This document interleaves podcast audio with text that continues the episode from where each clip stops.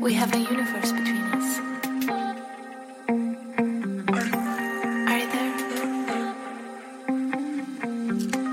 We have a universe. Hello à toutes et à tous et bienvenue dans l'épisode 2 de cette mini-série spéciale Écrire pour impacter, écrire pour convaincre. Aujourd'hui, on regarde avec Nina comment on peut écrire un email convaincant. Parce que oui, on se le cache pas, euh, on, écrit des messages tous les jours. Maintenant, vous êtes peut-être comme moi, il y en a plein que vous lisez pas.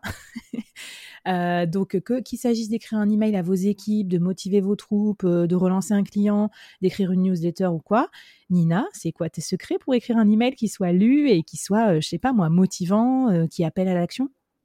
Pour qu'un email soit lu, il faut mettre son interlocuteur, son lecteur au centre.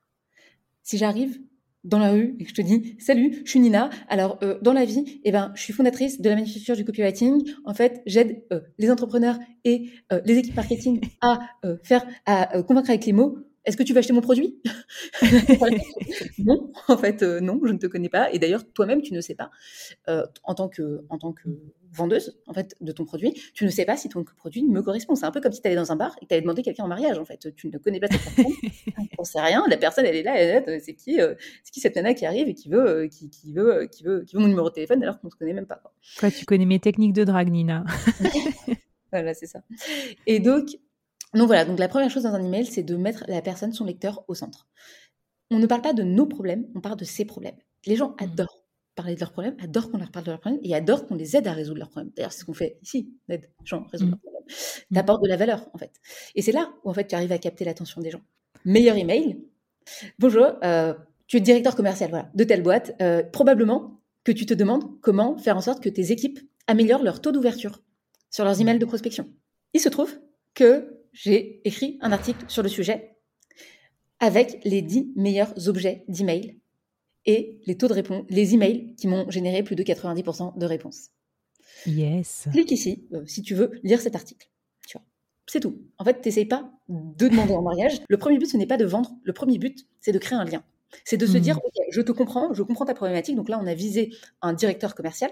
Donc on a visé la personne. C'est quoi la problématique du directeur commercial? C'est manager ses équipes.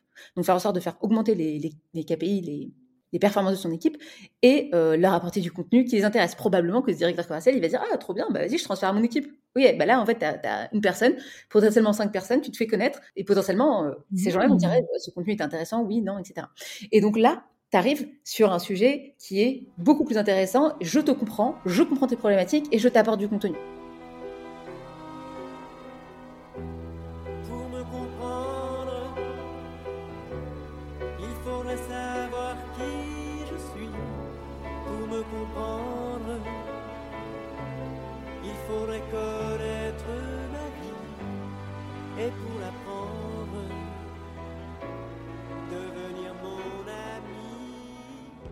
Email d'après, hey, est-ce que tu as le temps de jeter un coup d'œil à cet article-là? Euh, Moi, mon objet d'email préféré, c'est blablabla. D'ailleurs, regarde ce que j'ai utilisé pour euh, te parler. Et euh, si tu en es là, c'est que tu as ouvert l'email. Donc, que c'est que ça marche.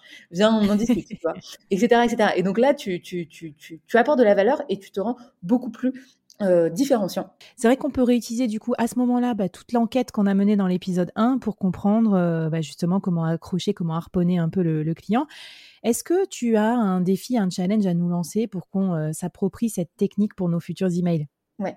Alors, ça va être une technique que vous pourrez, que nos auditeurs pourront réutiliser tout le temps, tout le temps, tout le temps dans leurs emails. C'est la technique du triple vous. Ça veut dire, avant de dire une fois je, je me force à dire trois fois vous ou à trois, trois fois tu. Pourquoi? Parce que ça neutralise cette habitude qu'on a de dire bonjour, je suis la je suis la Et déjà, si tu enlèves ça, mécaniquement, tu vas mettre ton interlocuteur au centre. Et donc, rien que le fait de se dire, je dis trois fois vous avant de dire une fois je, mécaniquement, les gens vont euh, mettre la personne, euh, le lecteur en face d'eux. Donc voilà, ça c'est ça c'est la première chose à faire. C'est toujours de l'avoir en tête. C'est le triple vous. C'est euh, une petite astuce facile, rapide, c'est cadeau. Eh ben super, eh ben répondez à la newsletter peut-être, racontez-nous un peu, testez. euh, on veut bien faire les cobayes avec Nina et en plus vous aurez un débrief, un feedback, c'est super sympa. Vous venez nous voir aussi sur LinkedIn, hashtag le board ou sur nos profils. Venez suivre Nina bien sûr pour avoir des cours en plus euh, de copywriting. Bon ben cool, écoute, euh, je te remercie. T'as parlé d'un sujet moi que j'ai envie de creuser un peu et ça va se passer dans l'épisode 3, c'est le secret des titres, d'avoir des bons titres à ces articles, à ces emails, etc. Parce que ça je crois que c'est important en copywriting. On se retrouve tout de suite après dans l'épisode 3 pour que tu nous en dises plus, Nina. À toutes.